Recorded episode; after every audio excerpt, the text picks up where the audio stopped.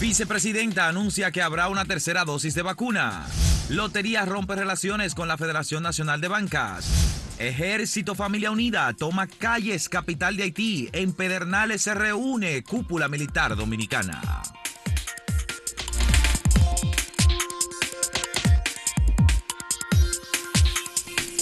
Bueno, el día de hoy está en todos los medios de comunicación y es objeto de debate el intento de salida del ex procurador de la República, Yanalain Rodríguez, el día de ayer por el aeropuerto de las Américas, el cual eh, no pudo lograrlo debido a que ya confirmado el avión que se suponía iba a abordar para viajar a Estados Unidos, a Miami específicamente, sufrió desperfectos técnicos y eso le impidió realizar el viaje. ¿Qué sucede con esto? Eh, hay informaciones que eh, todavía no se han confirmado de que no pudo lograrlo, no pudo lograr salir de ninguna manera debido a que le fue impedido. Eh, nosotros estamos en acento investigando si de, si de hecho se trató de un impedimento o si fue que quizás, hay que decirlo, no tenía las posibilidades de salir debido a que no había vuelos que fueran a su destino, que es una posibilidad. Sin embargo, eh, según las informaciones preliminares que se manejan, no, se le permitió salir al ex procurador de la República.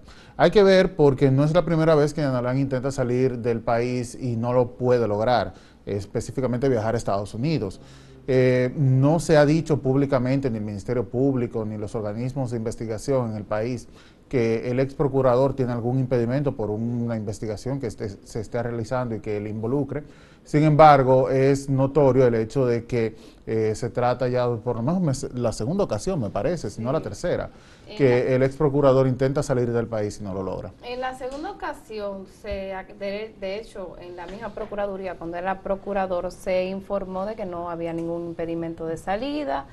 y los medios de comunicación están diciendo, o sea, hay varias versiones y todas estas versiones son en base a fuentes eh, que tienen los medios de comunicación, pero que ni siquiera dan los nombres, sino contactos que se tienen. Claro, que piden anonimato, que, es, eh, una situación regular que se da en los medios debido a que podría eh, ponerse en riesgo su posición o... Exactamente. Entonces, sobre la base de esa información que se tiene, se dice o que un primer vuelo fue cancelado, que se compró, que Yanalán compró un segundo vuelo y que en ese segundo vuelo se le anuló el sello de salida y fue lo que no pudo salir. Hay otros medios de comunicación que eh, señalan que solamente hacen referencia al vuelo que fue cancelado.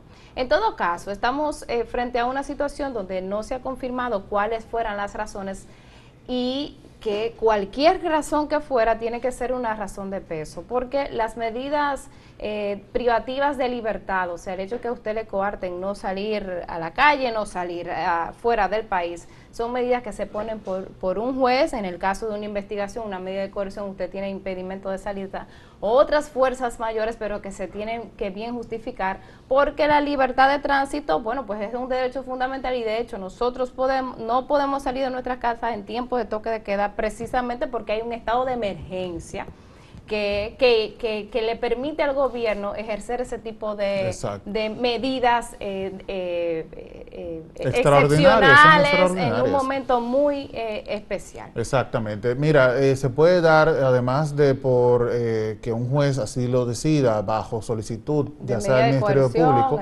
que organismos de seguridad, como el DNI, por ejemplo, por una investigación de caso de, de que sea de riesgo para el Estado, puede impedirle a una persona que salga, pero también es momentáneo. Así que la pregunta surge, si realmente el ex procurador tiene un impedimento de salida, ¿por cuál caso sería? Si es una investigación que lo involucra directamente durante sus actuaciones como procurador, como funcionario público, o si se trata de un caso al que se le conecta. Si es así, si no, pues eh, sería bueno saber de todas maneras eh, si el ex procurador, porque es algo de interés público. Estamos hablando de un funcionario importantísimo de la gestión pasada y todos los dominicanos tenemos derecho a saber si es que hay alguna investigación que se está realizando. Claro, el Ministerio Público no se adelantaría a dar información sobre una investigación en curso debido a que podría poner en riesgo este proceso. Pero, sería en este caso, realmente, si una persona está bajo investigación, yo creo que lo primero es informarle a esa persona que no puede ser salir del país para que no se presenten este tipo de situaciones. Exacto. Él no, se, no sería tan, tonto. para él en este Exacto. No sería tan tonto de sabiendo que hay una investigación y que tiene un impedimento de salida, pues presentarse a un aeropuerto y decir, yo estoy aquí, me voy. Yo me voy para Miami, que fue de hecho, los medios de comunicación lo dieron a conocer la información ya en la tarde noche, fue que salieron algunas algunos datos iniciales y, el incidente habría ocurrido a las a eso de las 3 de la tarde. Sí, horas mediadas de la tarde, 3 de la tarde Exactamente, eh, a través del aeropuerto Las Américas y el vuelo era se dirigía hacia, hacia, Miami. En todo caso, hay varios escenarios ahí. El escenario de que sea objeto de una investigación, el escenario de que el vuelo simplemente se haya cancelado, el escenario de que, bueno, de que él también, en dado caso de que se le hayan vulnerado sus derechos, está en todo el derecho pues de, reclamar y de verificar qué es lo que ha pasado. Pero en todo caso, ahí, está, ahí están los, los escenarios eh, previstos y yo creo que, como tú dices, Samuel, es de interés público saber eh, bajo qué circunstancias fue que se dieron eh, por el que Jean Alain no pudo salir del país en el día de sí. ayer. Eh, Jean Alain debió entonces hacer una escala técnica en Boca Chica y tirarse de espalda, porque mira, es, eh, es traumático tener que ir a, un aeropuerto. Bueno, Imagínate, lo hizo, nadie sabe. Eh, bueno, si lo hizo, perfecto, ojalá lo haya hecho, porque la verdad es que hay que tener mucha mala suerte. en estos momentos, ir a un aeropuerto es traumático.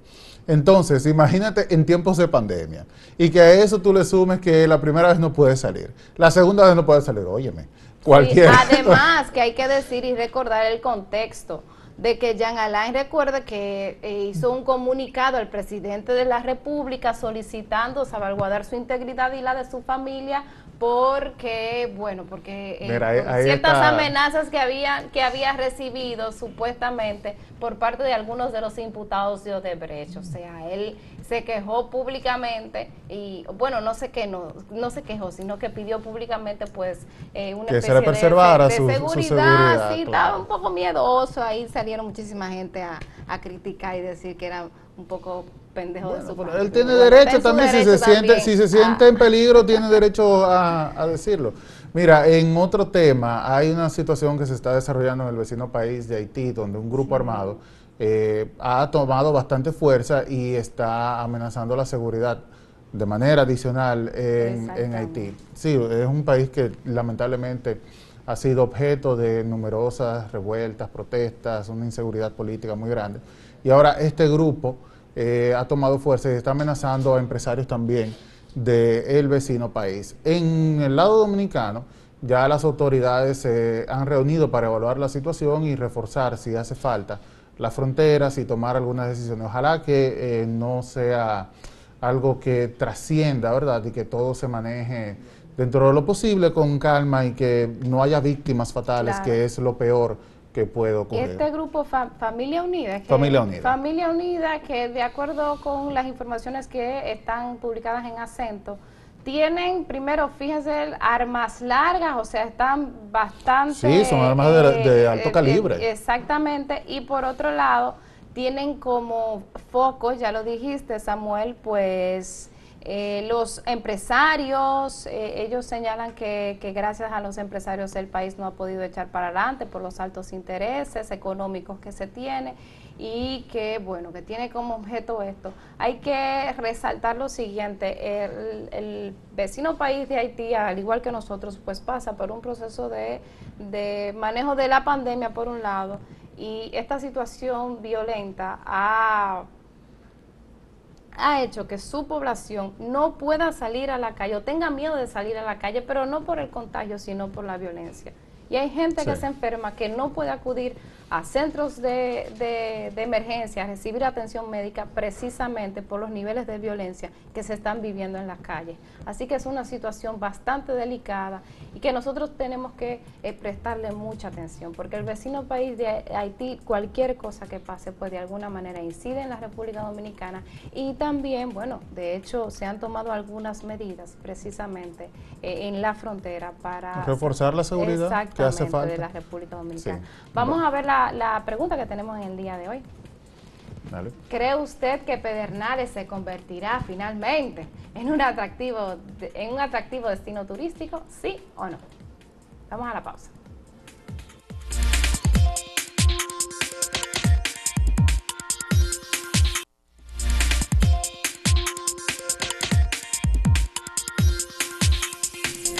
Ayer la vicepresidenta de la República, Raquel Peña, dio a conocer la decisión del Gabinete de Salud de que se estaría implementando en República Dominicana una tercera dosis de vacuna contra el COVID-19 y esto eh, con la condicionante de que estas vacunas pues tendría que la tercera dosis implementada tendría que ser diferente a las dos dosis que usted ya se puso o que usted ya está en, proceso de, de, ponerse.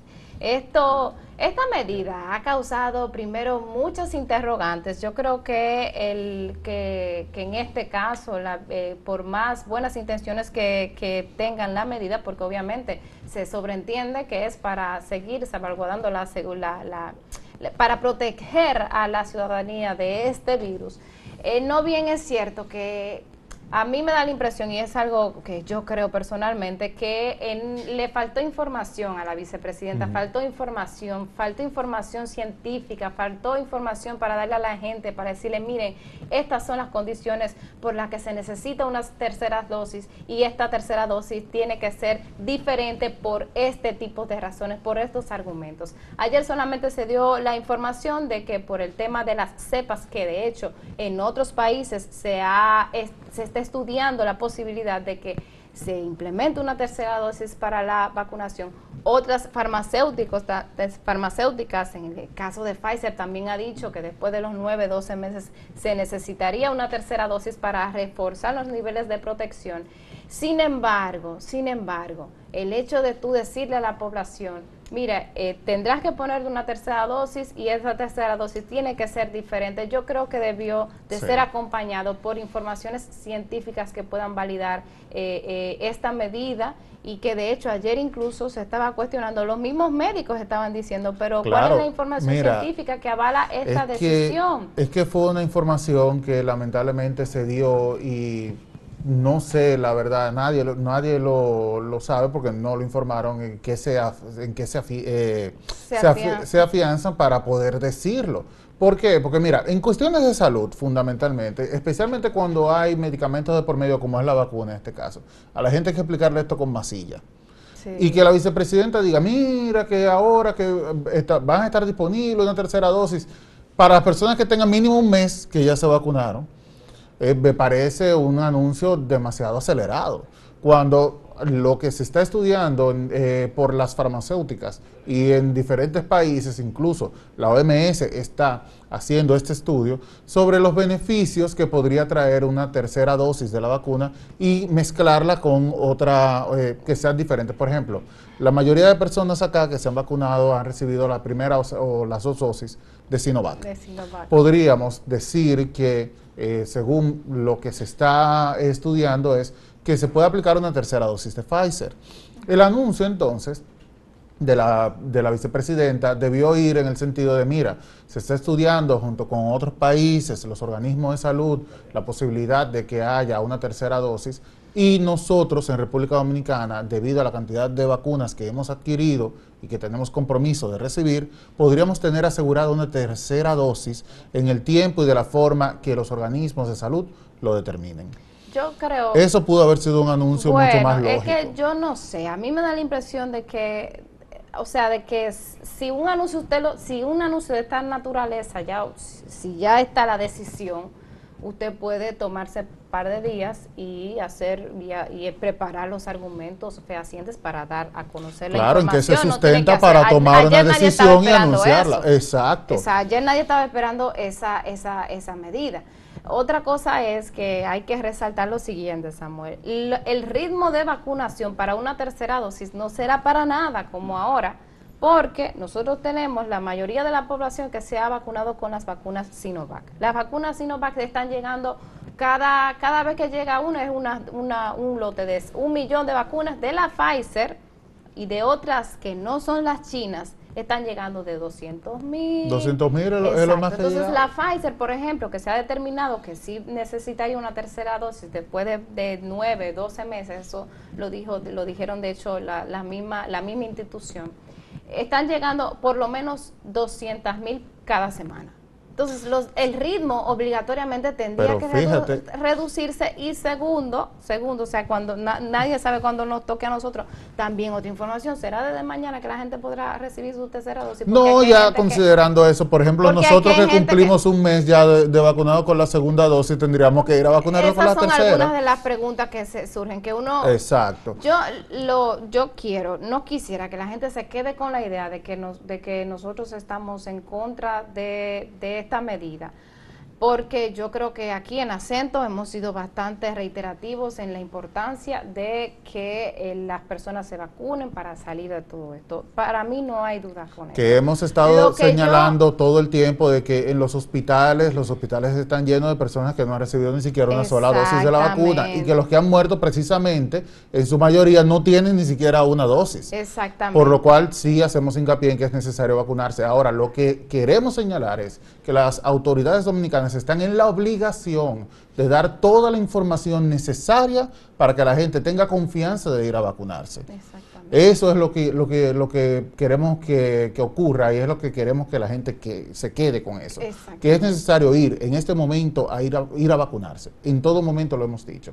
Ahora, estamos hablando de temas de salud y es necesario que los datos estén ahí, que se pueda debatir y que cuente con el aval científico necesario para que la gente sí pueda sentir confianza de ir a vacunarse. Sí, porque de hecho ayer yo vi los eh, médicos señalando, preguntándose, ok, pero ¿por qué? ¿Cuál es la decisión? ¿Cuál es el argumento? En todo caso, es, eh, yo creo que nos falta información y que de hecho es muy probable y creo que será así de manera inteligente, el gobierno estará dando estas informaciones eh, eh, en, el transcurso de los próximos días, es lo que uno espera.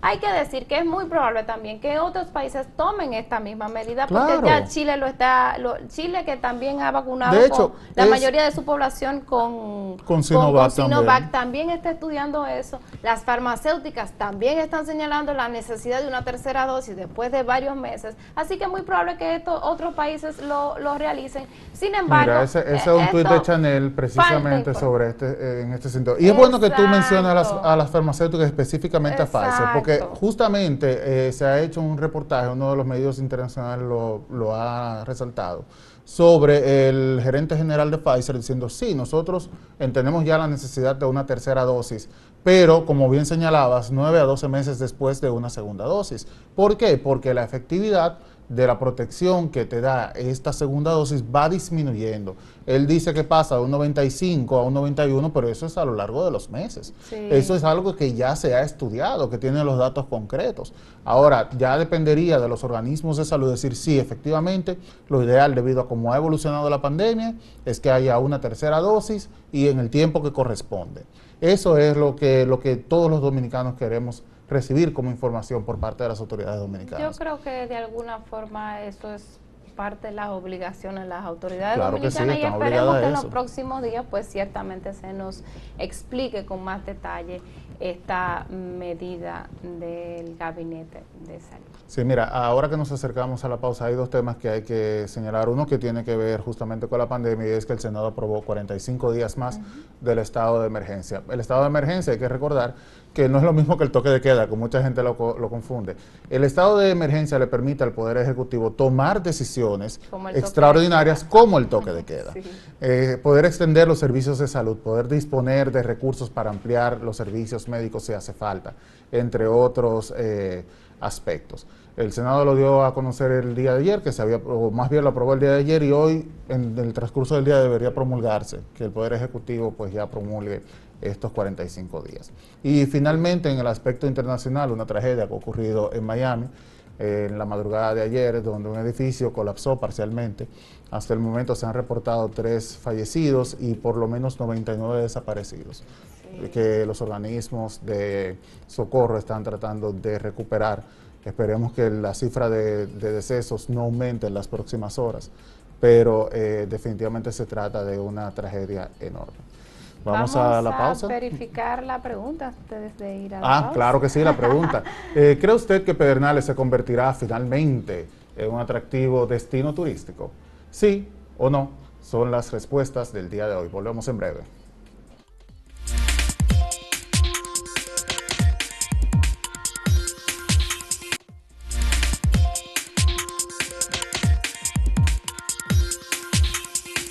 Bueno, vamos a conocer algunas de las respuestas del día de hoy a la pregunta que presenta Cento y tiene que ver con el desarrollo de Pedernales y cree que se convertirá en un atractivo turístico. El 87.66%, 65% dice que sí, que se convertirá en un atractivo turístico, frente a un 12.35% que dice que no. Estas respuestas son en el portal Acento. Bueno, en Twitter vamos a ver las respuestas. Dice un sí en un 84% y no en un 16%. La misma tendencia. Van por ahí, sí. Eh, tenemos respuesta de YouTube, sí, ahí está. Eh, un sí con un 88%, bueno, indiscutible ya aquí. Y un 12% dice que no logrará convertirse en un atractivo turístico. Pesimismo, ¿no? Poquito. Flor Curi dice, Pedernales cuenta con todos los recursos necesarios para convertirse en uno de los principales atractivos turísticos del país y ahora más. Llegó la hora del sur. Bueno, un comentario positivo, ojalá que sea así. Dice Josefina Escalante. Por fin el sur tiene dolientes. Pernales será el próximo destino turístico, sin desmedro de otros espacios paradisíacos nuestros. Es importante. Exist, eh, éxitos y bendiciones a nuestro presidente, ministro de Salud, David Collado. De, bueno, turismo, perdón, sí. Dice Patria y Libertad Dominicanos. Pedernales tiene más potencial que el este del país. Bueno, tiene mucho potencial, eso es indiscutible, pero el este ya está afianzado como un destino turístico importante. Dice el ingeniero Rafael Jiménez, es un lugar precioso, inexplorado, zona virgen con capacidad de extenderse en cualquier dirección, solo que requiere de grandes inversiones, como en todo, en puerto, aeropuerto, hoteles y cualquier tipo de como cualquier tipo de atractivo turístico. Claro que sí, necesita inversión y es justamente lo que se está pidiendo para su desarrollo. Sí, fue lo que se anunció. Sí. Bueno, vamos a pasar con Máximo Laureano, quien nos tiene las últimas informaciones de la zona del Cibao. Adelante, Máximo, buenos días. El juez de atención permanente del Distrito Judicial de Santiago, Alejandro Báez, envió a prisión preventiva por tres meses a tres hombres implicados en la muerte del primer teniente Giancarlo Ramírez Carvajal. Ese hecho ocurrió el 2 de junio en esta ciudad de Santiago de los Caballeros, específicamente en el sector del Ejido. Los implicados son Estil Dioris Fernández, Ramón Alberto Reyes Alejo y Christopher Eugenio Acevedo Metz, a quien apodan la rabia. Es ese joven que usted está viendo ahí en pantalla. Eso fue el día que se entregó en el Palacio de Justicia. Cambiando de tema, el alcalde de Santiago, Abel Martínez, ha dicho, advierte que la dirigencia del Partido de la Liberación Dominicana tiene que ser inteligente y estratégica, que no se trata de buscar a quien tenga simpatía para el 2024, sino una persona que garantice el triunfo. Dice que hay que hacer alianzas desde ya con organizaciones políticas y esas alianzas tienen que ser estratégicas. La Corporación de Acueducto y Alcantarillado de Santiago, Corazán, ha estado en conversaciones con la Procuraduría Fiscal de Santiago, también con la gente que representa los negocios que compran metales. El tema, el robo de las tapas de los inbornales, un peligro en la ciudad. La Policía Nacional anunció que ya tiene a dos personas apresadas en relación a la muerte del comerciante Miguel Tavares de la tienda de teléfonos celulares. Con relación a ese hecho de ayer, hay una persona detenida, se ocupó una pistola a esa persona que se está analizando, una motocicleta y un vehículo. Las investigaciones están avanzando, estamos en espera de resultados.